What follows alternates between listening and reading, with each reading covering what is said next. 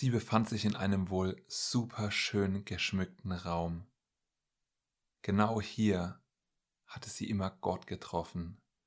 Das war ihr persönlicher Platz, ihr persönlicher Ort, wo sie ihre intime Beziehung mit Jesus gelebt hat, wo sie in den Austausch gegangen ist, wo sie für sich war. Die Zeit blieb still stehen für sie und es war nur sie und Gott in diesem Raum, im Dialog, in der Kommunikation, Gott besser kennenlernen und all diese Sachen. Und in der Mitte dieses Raums stand ein siebenarmiger Leuchter. Und der siebenarmige Leuchter hatte sieben Kerzen, die aber bis dato ausgewesen sind. Und dieser Frau wurde von ihrem Sohn, der erst vor wenigen Monaten zum Glauben gekommen ist, immer wieder gesagt, ich habe da was erlebt. Ich wurde im Heiligen Geist getauft. Ich habe angefangen in Sprachen zu beten. Die Frau hatte immer wieder Bücher von ihrem Sohn geliehen und geschenkt bekommen über die Taufe im Heiligen Geist und sich Zeugnisse dazu angehört und wie es das Leben ihres eigenen Sohnes verändert hatte. Und da war sie mitten in der Nacht wieder in ihrem Secret Place, in ihrem, an ihrem geheimen, ruhigen Ort mit Gott allein. Und sie war wieder im Gespräch, sie war über Wochen im Gespräch gewesen. Gott, wie sieht es denn mit mir aus? Ich wünsche mir das von ganzem Herzen, die Taufe im Heiligen Geist. Ich wünsche mir das in Sprachen zu beten, wenn das für jeden ist, so wie mein Sohn mir das gesagt hat, so wie ich das gelesen habe von anderen. Wenn das für jeden ist, dann kann ich das auch haben und dann will ich das haben und dann will ich nicht hinter dem zurückbleiben, was du für mich hast, Gott. Und in dieser Nacht, als sie irgendwo zwischen zwei und drei Uhr aufgewacht ist, da fing plötzlich an, der siebenarmige Leuchter zu brennen. Und sie wusste in ihrem Herzen, und ich glaube, das war auch genau da, wo der Ort war, sie wusste in ihrem Herzen, dass sie empfangen hatte und das bekommen hat, was Gott für sie vorgesehen hatte, nämlich die Taufe im Heiligen Geist. Und zu diesem Zeitpunkt hat sie den Mund aufgemacht und sie hat in Sprachen gebetet. Und es war ein wunderbares Zeugnis, als ich das gehört habe wie diese Frau den Heiligen Geist empfangen hat und wie Gott es ihr visualisiert hat durch einen Gegenstand in ihrem persönlichen Beziehungsort mit Gott. Und es war für sie der siebenarmige Leuchter, der angefangen hat zu brennen und von da an auch immer gebrannt hat. Wir sind beim Thema Taufe im Heiligen Geist und ich bin mit dem Zeugnis eingestiegen. Und das letzte Mal haben wir uns darüber unterhalten, wie die Apostel und auch die Jünger, solche Jünger, die man eigentlich gar nicht kennt, Ananias zum Beispiel, wie die anderen in der Taufe im Heiligen Geist gedient haben. Umsonst haben wir empfangen und umsonst sollen und dürfen wir das Empfangene weitergeben. Und wir hatten in der letzten Episode über die Bedingungen gesprochen, die Bedingungen, um die Taufe im Heiligen Geist zu empfangen. Und sie sind super einfach. Du liebst Jesus, du hast dein Werk am Kreuz für dich in Besitz genommen, wie ein Geschenk, das du an Weihnachten annimmst und das du nicht nur anguckst, sondern du packst es aus und du nimmst es in Besitz.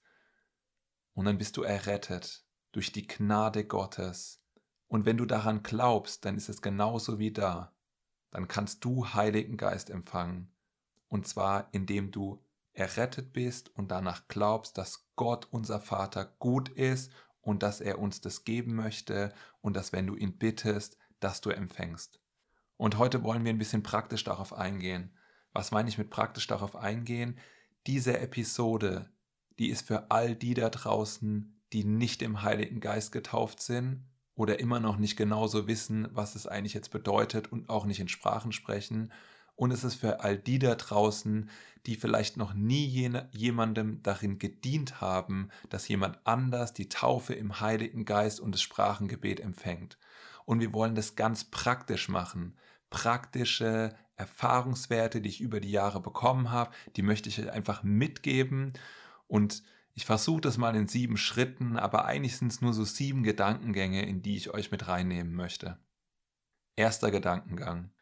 Wir verstehen, dass die Taufe im Heiligen Geist seit dem Pfingsttag, also für über 2000 Jahren, jedem Gläubigen zur Verfügung steht. Und es ist ein Geschenk, das Gott uns geben möchte.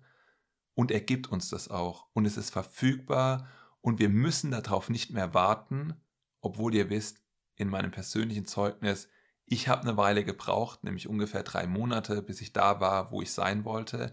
Aber das war nicht Gottes Zurückhaltung, dass ich das nicht haben kann, sondern mein Verständnis oder mein mangelndes Verständnis daran, was es überhaupt bedeutet, von Gott zu empfangen und was es bedeutet, in Besitz zu nehmen und was es bedeutet, im Glauben in die Dinge zu kommen, die Gott vorbereitet hat. Und wenn wir gläubig sind und die Dinge von Gott verfügbar sind, dann kommen wir nicht zu Gott, unserem Vater, flehend und bettelnd und auf Knien rutschend, der Unglaube fleht, sondern wir kommen glaubend als Söhne Gottes, als seine Kinder mit Mut vor den Thron der Gnade und wir empfangen von unserem Vater das, was er für uns hat. Und eines seiner Wünsche ist, dass wir alle mit dem maximalen Potenzial des Himmels ausgestattet sind und dass wir hinter nichts zurückbleiben, für das Jesus ans Kreuz gegangen ist und gestorben ist und uns das zur Verfügung gestellt hat. Und dazu gehört die Taufe im Heiligen Geist und auch das Sprachengebet und die anderen Manifestationen, die dazu gehören. Dazu gehören natürlich auch andere wichtige Sachen. Der Glaube empfängt also und dankt dann. Und genau so machen wir das als Söhne Gottes. Dann zeigen wir der Person, die die Taufe im Heiligen Geist empfangen möchte, dass es ausreicht, wiedergeboren zu sein. Hin und wieder ist es wichtig, sich darauf zu fokussieren und zu verstehen, was für eine Person ist gerade vor mir. Wenn man auf Events ist oder auf Seminaren oder Personen erst kurz kennengelernt hat, weiß man ja nicht genau, wo die stehen. Und deswegen ist es immer wichtig zu verstehen, Hast du denn überhaupt Jesus kennengelernt und ist Jesus der Erretter und der Herr in deinem Leben und deines Lebens? Und bei solchen Sachen kann man sich einfach nach dem Zeugnis fragen. Ich finde es sowieso immer wunderbar, Zeugnisse von anderen zu hören. Also ich ermutige euch, nach dem Zeugnis von dieser Person zu fragen. Wir brauchen nicht im Wasser getauft zu sein, um den Heiligen Geist zu empfangen. Wir müssen auch kein sündfreies Leben von uns heraus mitbringen. Was meine ich damit? Wenn gerade jemand zu Jesus gekommen ist, dann ist dem sein äußeres Leben vermutlich nicht ohne Sünde, weil der ja gerade erst in diese Botschaft und in seine Natur, die er bekommen hat bei der Errettung, hineinwächst. Ja, ich spreche von seelischem Wachstum, nicht von geistlichem, weil im Geist, und darauf kommt es hier an, Gott ist Geist und er sieht uns im Geist. Im Geist sind wir komplett heilig, gerechtfertigt, tadellos, wir sind unverklagbar. Und wie wurden wir so? Durch das Blut Jesu Christi, nicht durch unsere Fähigkeiten und nicht durch das, was wir können oder was wir getan haben oder die guten Werke, die wir gebracht haben. Es kommt überhaupt gar nicht darauf an. Es kommt darauf an, dass wir sehen, dass wir es sowieso nie geschafft hätten ohne Jesus. Und genau auf diesem Weg also mit dem Verständnis, wie wir Jesus angenommen haben, wie wir unsere Vergebung empfangen haben, genauso können wir auch Heiligen Geist empfangen. Das kommt also aus Gnade und durch Glauben. Und es ist ein Geschenk. Und das Geschenk von Gott, dafür können wir absolut nichts tun oder hervorbringen. Und in Kolosser steht, wie ihr nun Christus Jesus den Herrn angenommen habt, so wandelt auch in ihm. Und unser Wandel im Glauben ist genauso, wie wir im Glauben das angenommen haben, was Gott uns zur Verfügung gestellt hat am Kreuz. Und genauso können wir auch Heiligen Geist empfangen. Es geht also darum, dass es einfach ist. Dritter Gedankengang. Es ist biblisch, den Gläubigen zu sagen, dass sie den Heiligen Geist empfangen, wenn Hände auf sie aufgelegt wird. Das Geschenk, die Taufe im Heiligen Geist, der Heilige Geist, der wird aber von Gott gegeben. Und dazu lese ich nochmal Apostelgeschichte 8, 18 bis 20 für uns, damit wir den Gedanken Hände auflegen nochmal sehen, wie der in der Bibel verankert ist. Da legten sie, also da ist von Petrus und Johannes in Samaria die Rede, da legten sie ihnen die Hände auf und sie empfingen den Heiligen Geist. Als aber Simon sah, dass durch die Handauflegung der Apostel der Heilige Geist gegeben wurde, brachte er ihnen Geld und sprach, Gebt auch mir diese Vollmacht, damit jeder, dem ich die Hände auflege, den Heiligen Geist empfängt. Petrus aber sprach zu ihm, Dein Geld fahre mit dir ins Verderben, weil du meinst, die Gabe Gottes mit Geld erwerben zu können. Was sehen wir hier? Wir sehen, Petrus und Johannes haben die Hände aufgelegt. Wir sehen, jemand war da und hat beobachtet. Er hat das also mehrmals und öfter gesehen, sodass er irgendwann begriffen hat, da scheint irgendwas mit dem Handauflegen zu tun haben, dass man den Heiligen Geist hat. Und dann hat er gedacht, er könnte diese Sache erwerben. Und wir sehen hier auch nochmal unterstrichen, fett markiert und so weiter, damit es uns ganz, ganz klar ist. Die Gabe Gottes mit Geld können wir niemals erwerben. Und genauso können wir auch nichts anderes, was in unserem irdischen Besitz ist oder was wir denken an guten Taten zu haben, dazu bringen. Ja, das bedeutet, der Weg ist total frei. Darauf will ich hinaus. Nochmal eine Bibelstelle zum Hände auflegen. Apostelgeschichte 19, 1 bis 7. Es geschah aber, während Apollos in Korinth war, dass Paulus, nachdem er die höher gelegenen Gebiete durchzogen hatte, nach Ephesus kam. Und als er einige Jünger fand, sprach er zu ihnen, Habt ihr den Heiligen Geist empfangen, als ihr gläubig wurdet? Sie aber antworteten ihm, Wir haben nicht einmal gehört, dass der Heilige Geist da ist. Und er sprach zu ihnen, Worauf seid ihr denn getauft worden? Sie aber erwiderten auf die Taufe des Johannes.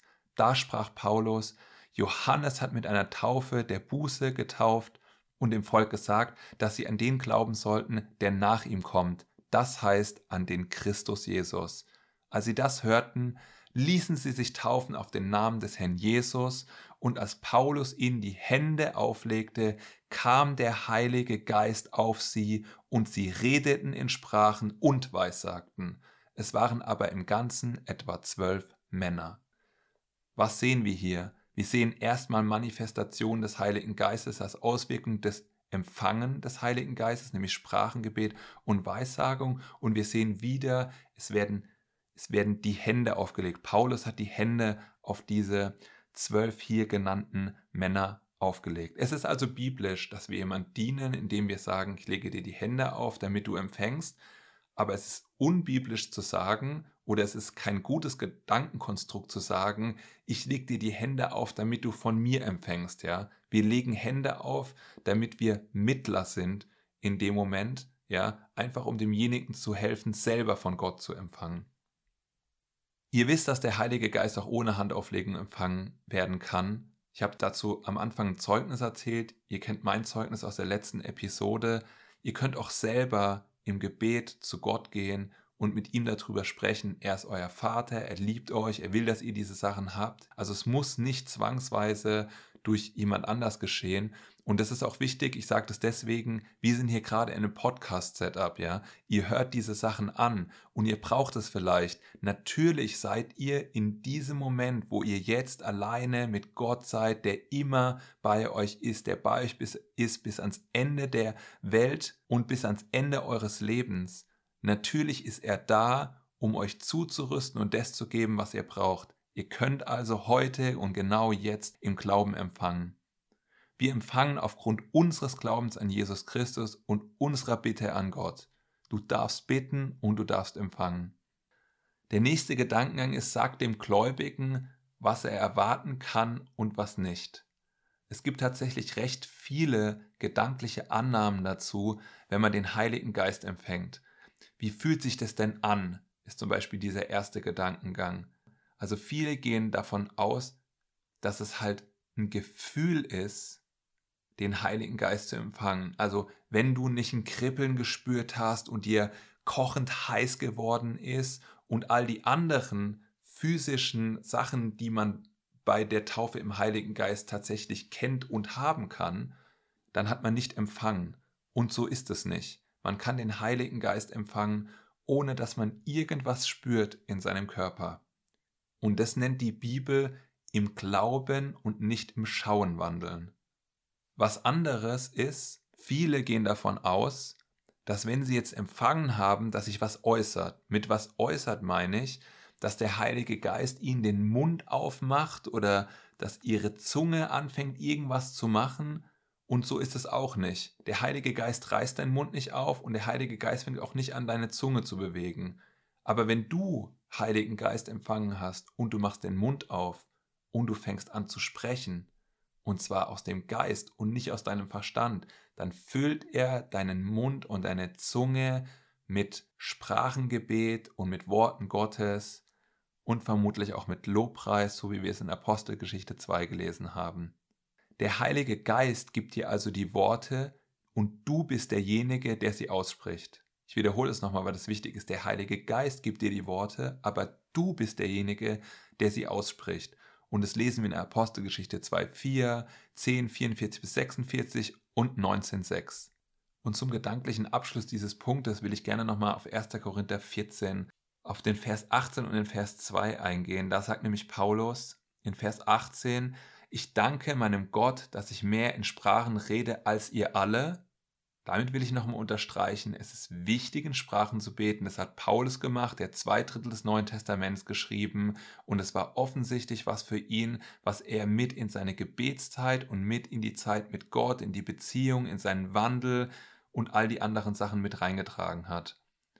Und in Vers 2 lesen wir, denn wer in Sprachen redet, der redet nicht für Menschen, sondern für Gott, denn niemand versteht es, sondern er redet Geheimnisse im Geist.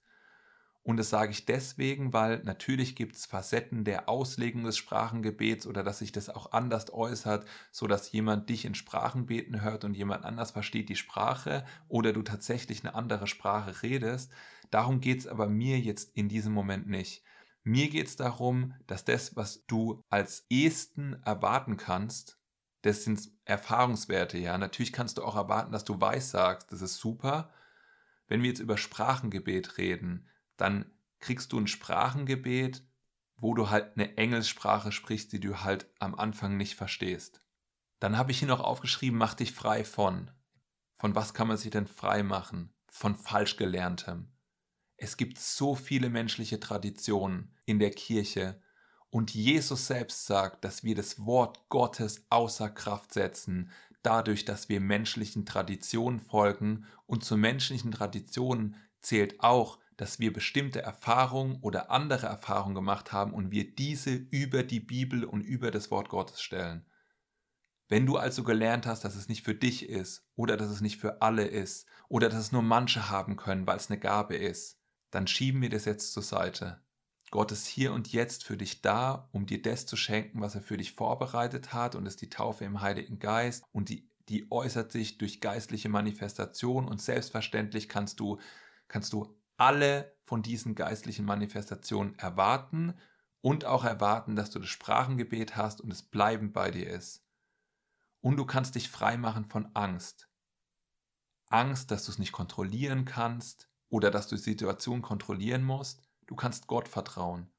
Es geht nicht darum, dass du mir vertraust, es geht darum, dass du Gott vertraust in der Situation.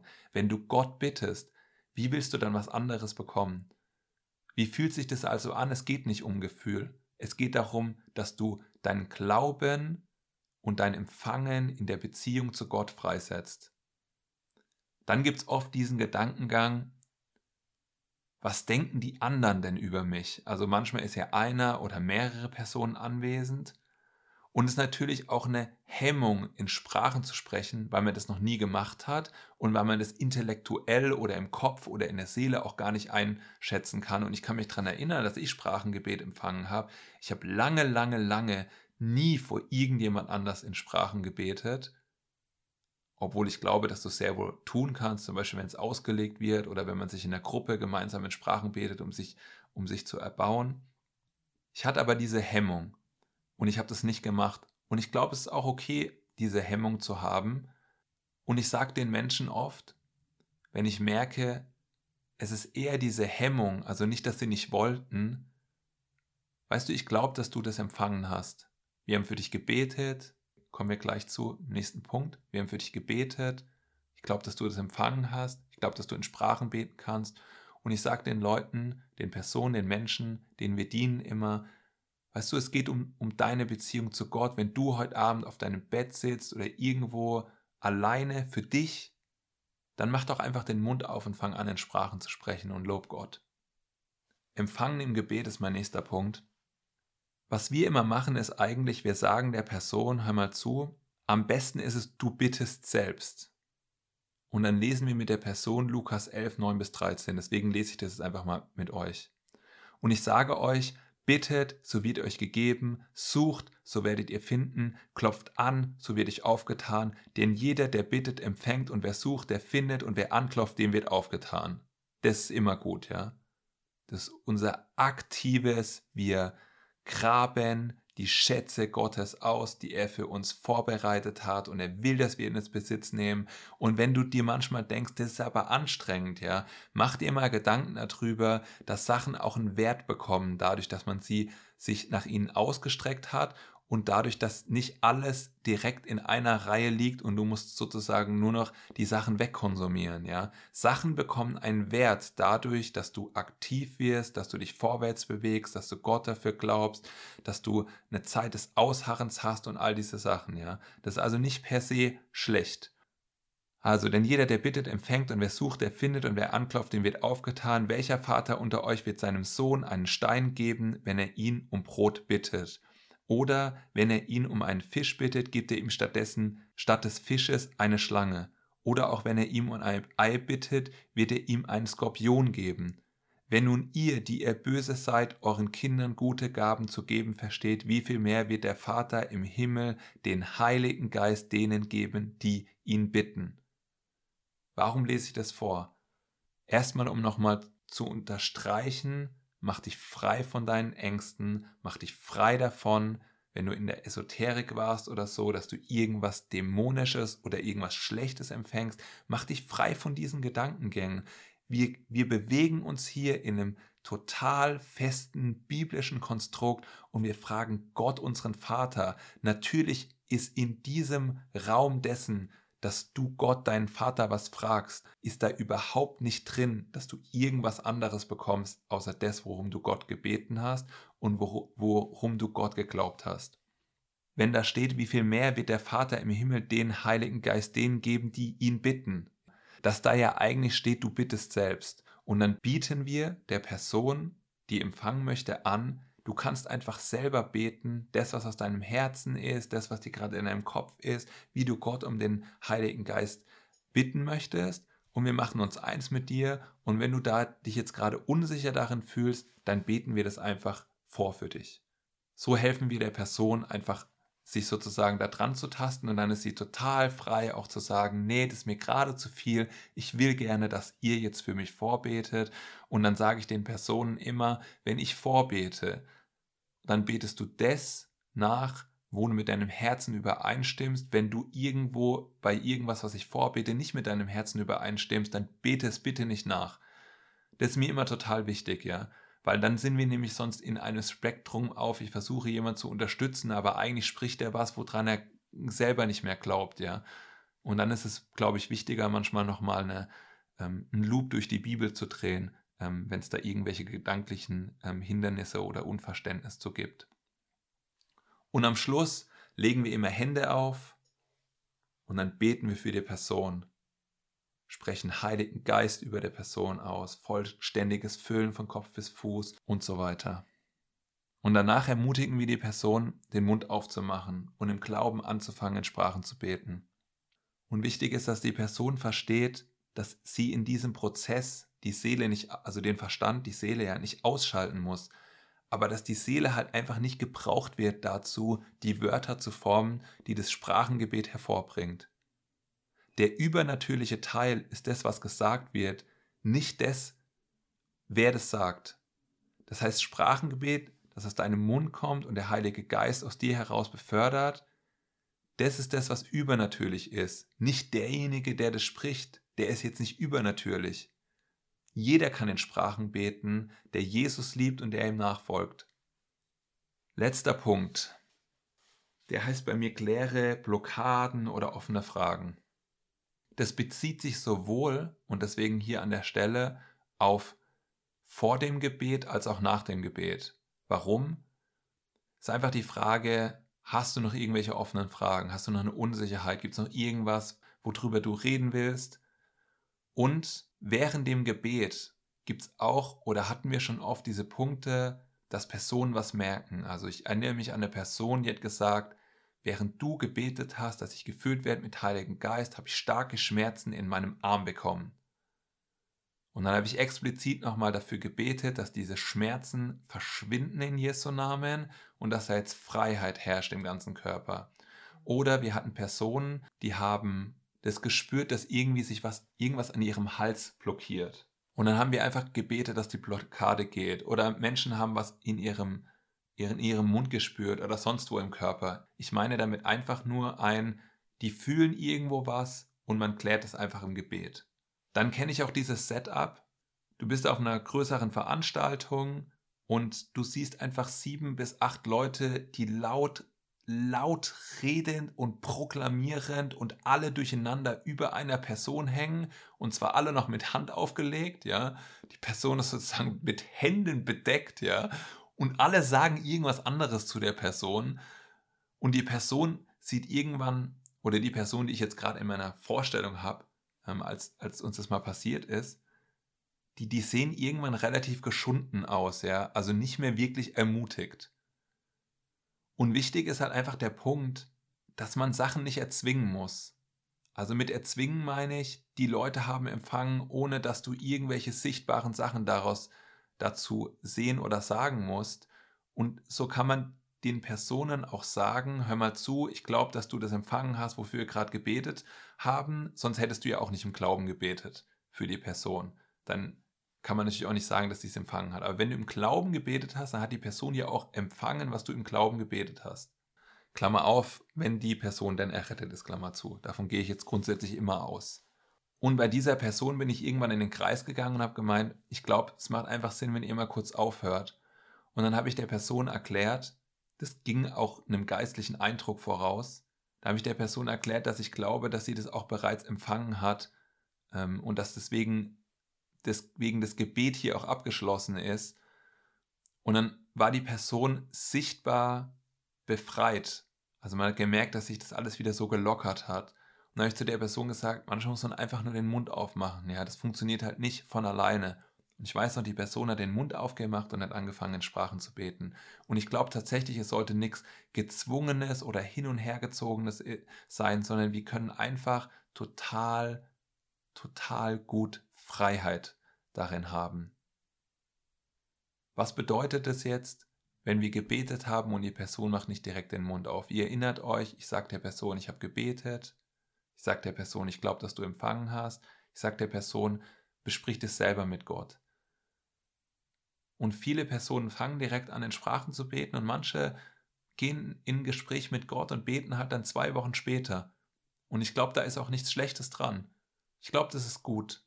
Und deswegen will ich euch ermutigen, oder ich sage es mal anders, ich will euch ermutigen, nach dem biblischen Prinzip zu wandeln, dass wenn wir jetzt miteinander beten, dass ihr glaubt, dass ihr es jetzt empfangen habt, ob es sich jetzt äußert, in einer Minute oder in zwei Wochen, das spielt keine Rolle. Aber unsere Erwartungshaltung, die sollten wir jetzt darauf setzen, dass es genau jetzt der Fall ist. Gut, dann lass uns in ein Gebet einsteigen. Jesus, ich danke dir jetzt für die Person, die sich das jetzt gerade anhört. Und ich danke dir dafür, dass du genau jetzt mit der Person in dieser Situation bist. Und ich danke dir dafür, dass diese Person errettet ist und gereinigt durch dein Blut und dass alles abgewaschen ist dass die Person heilig, tatlos und unverklagbar vor dir steht, dass die Person dein Kind ist und dein Sohn und deine Tochter und dass du bei dass du bei deinem Kind bist, genau jetzt. Und ich danke dir dafür, Gott, dass du sie beschenken willst. Und ich spreche jetzt in Jesu Namen die komplette Fülle und Kraft des Heiligen Geistes von Kopf bis Fuß über der Person aus. Und ich danke dir dafür, dass du jetzt in diese Person reinfließt und dass du sie ausfüllst, komplett ausfüllst.